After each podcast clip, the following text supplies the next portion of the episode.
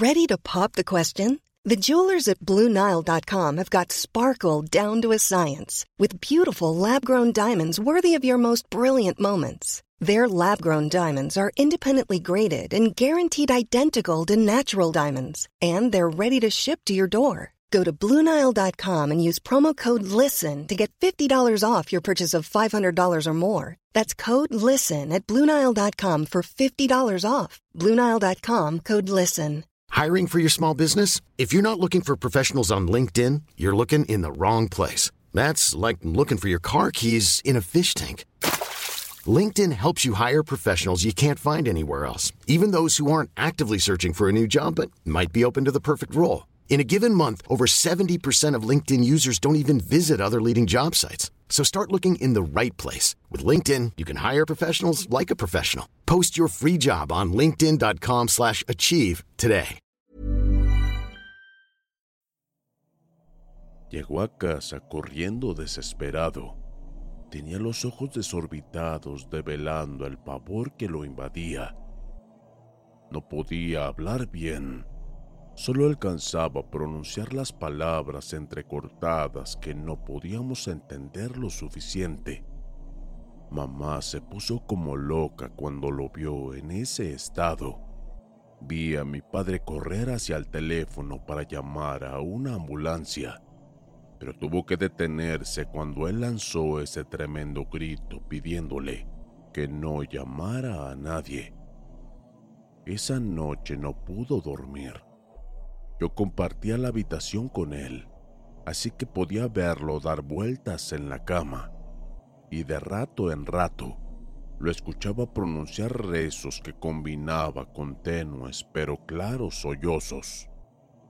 En más de una ocasión, le pregunté qué le sucedía. Si necesitaba algo, prefería que llamara a nuestros padres pero él no me prestaba atención, lo que para mí, siendo su hermano, me causaba una tristeza e impotencia tortuosa, pues en verdad él parecía sufrir.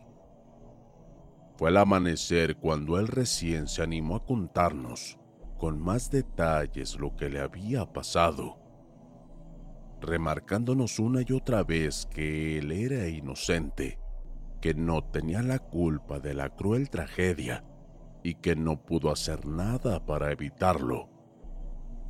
Fueron los muchachos, Ariel y Facundo.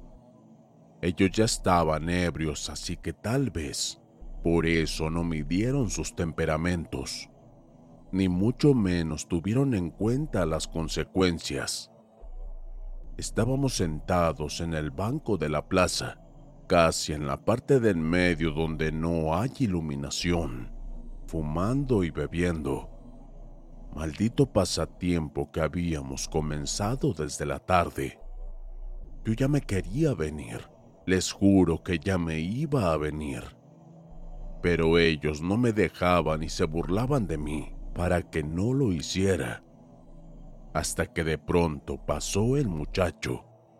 Solo lo conocía de vista lo veía pasar en las tardes a veces por la plaza, así que he de suponer que vivía en esa zona. Facundo lo vio. No entendí muy bien, pero al parecer él y el joven habían tenido algún percance anteriormente, porque apenas lo reconoció, le indicó a Ariel que lo increparan. Comenzaron a discutir el muchacho no decía nada, simplemente se mantenía en silencio y retrocedía cuando ellos lo amenazaban. Cuando empezaron a pegarle, yo quedé pasmado. Sabía que si interfería seguro también yo recibiría la golpiza, ya que los dos estaban fuera de sí. En tanto el joven se revolcaba de dolor sobre el suelo cubriéndose la cabeza. Ariel y Facundo lo pateaban mientras lo insultaban. De repente, escuché ese sonido. Era el típico tronar de los huesos quebrarse. Instantáneamente el muchacho dejó caer los brazos con los que él se protegía esto hacia los costados de su cuerpo. Él ahora quedó tieso, inmóvil. Vi con sumo espanto cómo su respirar disminuyó, hasta dar su último suspiro segundos después. Aquella patada que había logrado chocar de lleno sobre su cabeza le acababa de arrebatar la vida. Al darse cuenta del horrendo acto, Ariel y Facundo cruzaron miradas entre ellos, para a continuación fijarse en mí, para así lanzarme la turbia amenaza. Me dijeron que si yo contaba sobre eso a alguien, vendían por mí para hacerme lo mismo. Acto seguido y en tanto, algunos curiosos vecinos en la plaza comenzaron a salir de sus casas advertidos por los alaridos que daba el ahora oxiso joven, ambos desalmados emprendieron su cobarde huida. Papá, mamá, yo no pude hacer nada para defenderlo. De repente me encontraba solo junto a aquel cuerpo de aquel inocente, contemplando cómo su líquido hemático salía por sus oídos, su nariz y boca me puse tonto. No supe cómo reaccionar. Lo único que se me vino a la mente fue salir corriendo yo también, para llegar aquí a toda prisa. Perdónenme, por favor, pero les juro que yo no lo toqué. Fueron ellos, los locos delincuentes a quienes consideraba amigos. A pesar de que ustedes tantas veces me pidieron que me alejara de ellos, por favor, perdónenme, concluyó entre lágrimas. Cuando Joel, tal cual es el nombre de mi hermano, terminó de narrarnos su espeluznante vivencia, tanto mis padres como yo quedamos estupefactos. Recuerdo que mamá se acercó a él y lo abrazó, y mientras se unía a su llanto, mi padre tomó el teléfono y llamó a la policía, sin importar lo que pasara. Así fue que nos enteramos de que los delincuentes Ariel y Facundo ya habían sido detenidos. Al parecer hubieron testigos que dieron aviso de inmediato. No obstante, faltaba alguien más que también debía enfrentar la situación. Mi hermano quien tenía que presentarse en la comisaría para dar su testimonio, algo que lo acompañaríamos a hacer en ese mismo instante.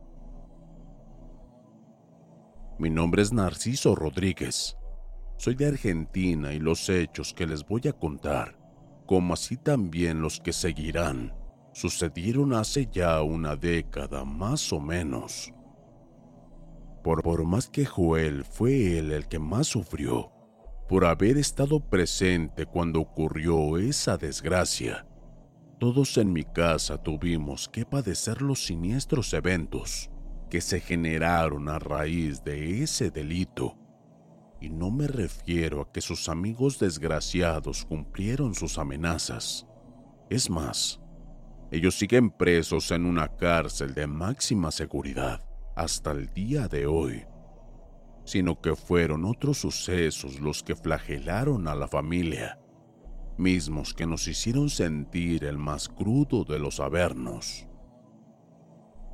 A Dios gracias mi hermano solo estuvo detenido por unos meses, mayormente para cumplir su rol de testigo directo, hasta que se, hasta que se demostrara su inocencia el testimonio de los vecinos ayudaron, aunque debió purgar su castigo por haber huido sin prestar asistencia o llamar a la policía, tal cual corresponde. Me acuerdo que desde aquella primera noche en la que ya estaba con nosotros en casa, comenzó a tener pesadillas que lo despertaban exaltado y aterrado. Nos contaba que soñaba al muchacho que falleció pero acontecía como si él lo estuviera reviviendo otra vez. E incluso podía ver a Ariel y a Facundo en el momento justo que lo golpeaban, Pero el más perturbador era cuando escuchaba el quebrar de los huesos, que es cuando despertaba. Ahora bien, podemos decir que hasta el momento nada fuera de lo común estaba pasando. Joel tenía 17 años de edad en ese entonces, y por el tremendo trauma que le ocasionó contemplar lo sucedido, era de esperarse que al menos tuviera pesadillas. Sin embargo, él nos aseguró que no le pasaba eso cuando estuvo en la comisaría, algo que lo mantenía preocupado, ya que le parecía bastante real. Pero la situación se volvió aterradora cuando una mañana amaneció con unos moretones en el cuerpo, diciendo que ahora era él quien recibía el castigo en las pesadillas. Su caso cruzó los límites cuando el dolor ya era insoportable, porque éste permanecía durante todo el día, más aún cuando empezó a perder sangre de su nariz y boca. Lo llevamos a los médicos seguido, pero nada podían hacer por él, puesto que no encontraban otros motivos para los moretones, más que se haya golpeado de forma casual. Pero a medida que pasaban los días, no solo continuaba con ese tormento, sino que también empezó a padecer una enfermedad inexplicable. Los moretones se hacían cada vez más grandes, como así también tomaban un color muy oscuro, lo cual ya los médicos no podían explicar con nada no pasó mucho tiempo para desarrollar necrosis en esas zonas, haciendo que ahora su sufrimiento fuera mil veces más potente. Una noche, cuando ya habíamos terminado de cenar y solo él y yo quedábamos en el comedor, le propuse que tomáramos unos mates para aprovechar y platicar un rato.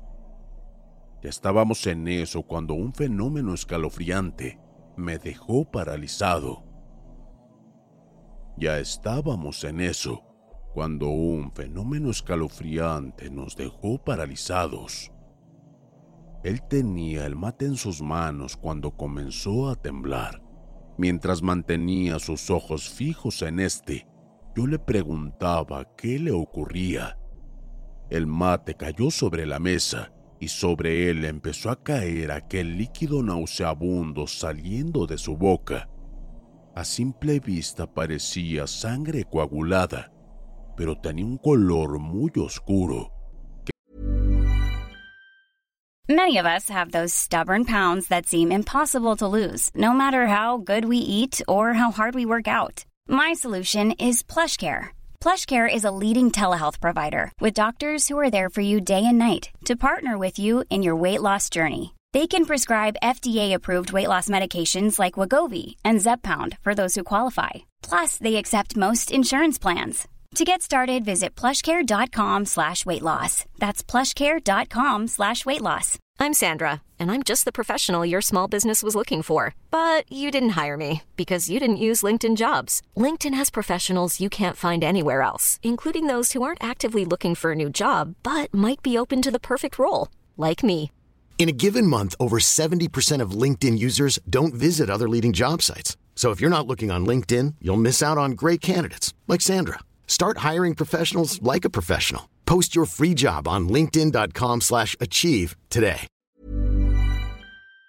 Sumado al repugnante olor que despedía, llegué a pensar que eran parte de sus órganos en descomposición.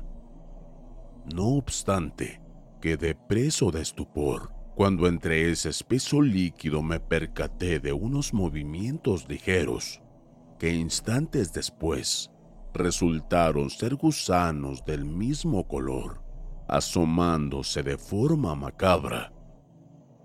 En esa ocasión Joel estuvo internado en el hospital por más de un mes. A Dios gracias los medicamentos lograban detener las hemorragias y ya no volvió a vomitar.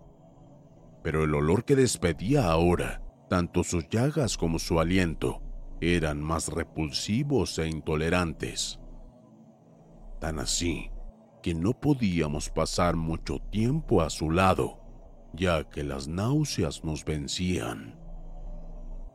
Para ese entonces ya rondaba por nuestras mentes la idea de que en realidad mi hermano estaba siendo víctima de brujería y con lo que sucedió al último terminó de convencernos. Por eso, cuando estuvo con nosotros en casa de nueva cuenta, mi padre fue a buscar a un viejo curandero que vivía en un pueblo vecino. El viejo vino al día siguiente y no solo nos confirmó que a Joel le estaban haciendo brujería, sino que también nos contó algo que superó todo lo que hasta ese momento teníamos pensado. Hay un alma penando en esta casa y está aquí por Joel. No me equivoco, le pertenece al joven al que le arrebataron la vida aquella noche y alguien relacionado con él está involucrado en todo.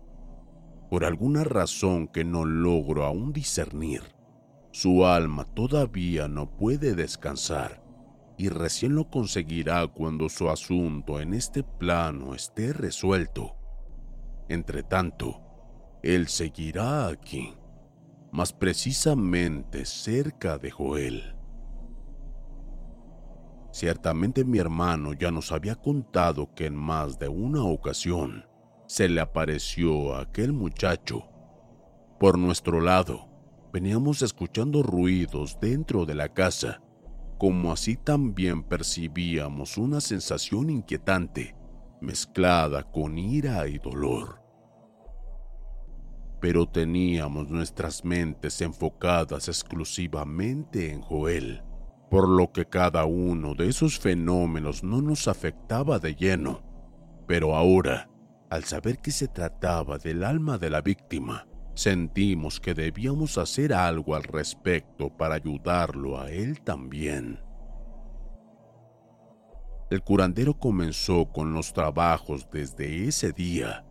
El proceso fue muy lento, pero por fortuna, mi hermano parecía aliviarse poco a poco Mientras eso pasaba, el brujo nos propuso hacer que el mal regresara a quien estaba haciendo la brujería, pero después de pensarlo mucho, mis padres decidieron no aceptar eso, pues estábamos convencidos de que la familia del joven tenía algo que ver y nada más buscaban venganza.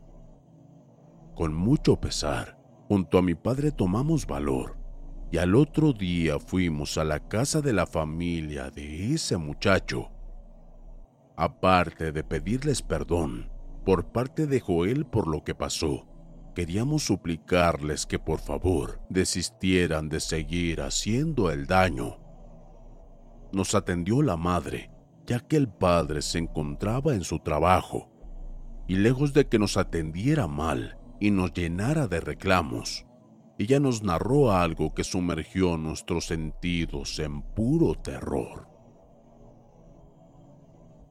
Mi esposo y yo, como así también nuestros hijos, estamos destrozados por lo que pasó. Pero aunque les resulte difícil de creer, no les guardamos rencor a nadie. Somos creyentes y sabemos perfectamente que Dios se encargará de todo eso lo hubiera querido Abel, nuestro hijo, al que le quitaron la vida. Lo que me acaban de contar me parte el alma en pedazos. Jamás pasó por nuestra mente que su familia estuviera sufriendo eso. Por consiguiente, les digo que no. Nosotros no somos capaces de hacer daño a nadie, mucho menos de esa manera. No hay nada más perturbador para nosotros que la brujería. Aún así, les confieso que ya estábamos al tanto de que el alma de Abel no puede descansar, puesto que también nosotros lo vemos. Se manifiesta en esa casa desde el día en el que él falleció. Se nos aparece con lágrimas en los ojos triste semblante que nos llena de desolación. Hemos intentado hablar con él, pero nunca nos responde. Simplemente nos observa, permanece visible por unos segundos y luego desaparece. Es como si únicamente quisiera transmitirnos su dolor, como si pretendiera hacernos saber que sufre, que todavía no puede partir al más allá. Y por el hecho de no saber cómo ayudarlo, nos destroza aún más. Ya hablamos con el sacerdote de la parroquia, quien nos acompañó en ese pesar, y confiamos plenamente que con las misas que ofrece por el eterno descanso de su alma, Dios tendrá misericordia de él y lo llevará para tenerlo en sus brazos. Por lo pronto solo nos queda seguir orando y creo que es también lo que ustedes deberían hacer. Más aún, por la lúgubre situación en la que está atravesando su hijo, solo esto les puedo decir. Esa tarde, cuando el curandero llegó a casa para seguir con el trabajo en Joel, le contamos cada palabra que la madre del muchacho nos dijo. El viejo guardó silencio por unos segundos y manteniendo su cabeza baja se entregó a la meditación. Una vez que volvió a poner su mirada en nosotros, pudimos ver que ahora su rostro estaba pálido, como si acabara de descubrir la verdad de todo. Y esta era tan hórrida que hasta provocaba miedo en el propio brujo. Creo que ya sé dónde viene la cosa, y les juro que jamás en toda mi vida como curandero creí que alguien fuera tan miserable y desgraciado como para hacer algo así. Voy a hacer lo que ustedes negaron. Voy a provocar que el mal regrese a quien lo mandó a hacer. Total, ya sabemos que la familia del difunto no fue. Y créanme, el culpable se merece sufrir esto y mucho más. Pero por respeto a ustedes, no les diré de quién se trata. Cuando el alma del pobre muchacho deje de manifestarse aquí, sabrán que ya descansa en paz. Y a su vez, conocerán al maldito desgraciado que hizo esto, y lo sabrán por sí mismos. La vida se encargará de todo la profecía del curandero se cumplió. Conforme mi hermano se iba recuperando, tanto el alma del joven como así también los eventos paranormales que ocurrían en la casa fueron disminuyendo hasta que por fin cesaron. Cuando Joel estuvo totalmente libre de todo, en común acuerdo decidimos toda la familia dejar atrás lo vivido y comenzar desde cero. A fin de cuentas, el infierno padecido nos sirvió para valorar mucho más la vida, puesto que prácticamente mi hermano ya estaba a punto de perder la batalla. Y claro, eso incluía no intentar averiguar quién fue el que hizo el trabajo de brujería. Pero una vez más, los dichos del curandero se cumplieron Ninguno de nosotros buscó averiguarlo. Nos enteramos de casualidad varios años después. En efecto, Facundo conocía a alguien que se llamaba Abel, pues meses antes la habían robado en la calle y el joven lo denunció, por lo que pasó un tiempo preso, pero fue dejado en libertad justo días antes de haberse topado con él de nuevo en esa noche en la plaza. No se extrañen de que alguna vez escuchen que alguien hace brujería o manda hacer algún trabajo desde la cárcel, porque eso es más que posible. Pero no, no fue Facundo ni Ariel los que lo hicieron, como en un momento llegamos a pensar nosotros sino que fue el padre del primero, quien falleció en el tiempo en el que Joel quedó curado absolutamente. Saber esto no solo nos ayudó a comprenderlo todo, también entendimos el motivo por el que el alma de Abel no podía descansar en paz todavía. Les prometo que los dejará helados lo que les diré a continuación. Pero es verdad. El mismo curandero que nos ayudó nos lo contó tiempo después. En ocasiones, los brujos y brujas usan tierra de cementerios para hacer sus trabajos, y para ello, por obvias razones, eligen una tumba.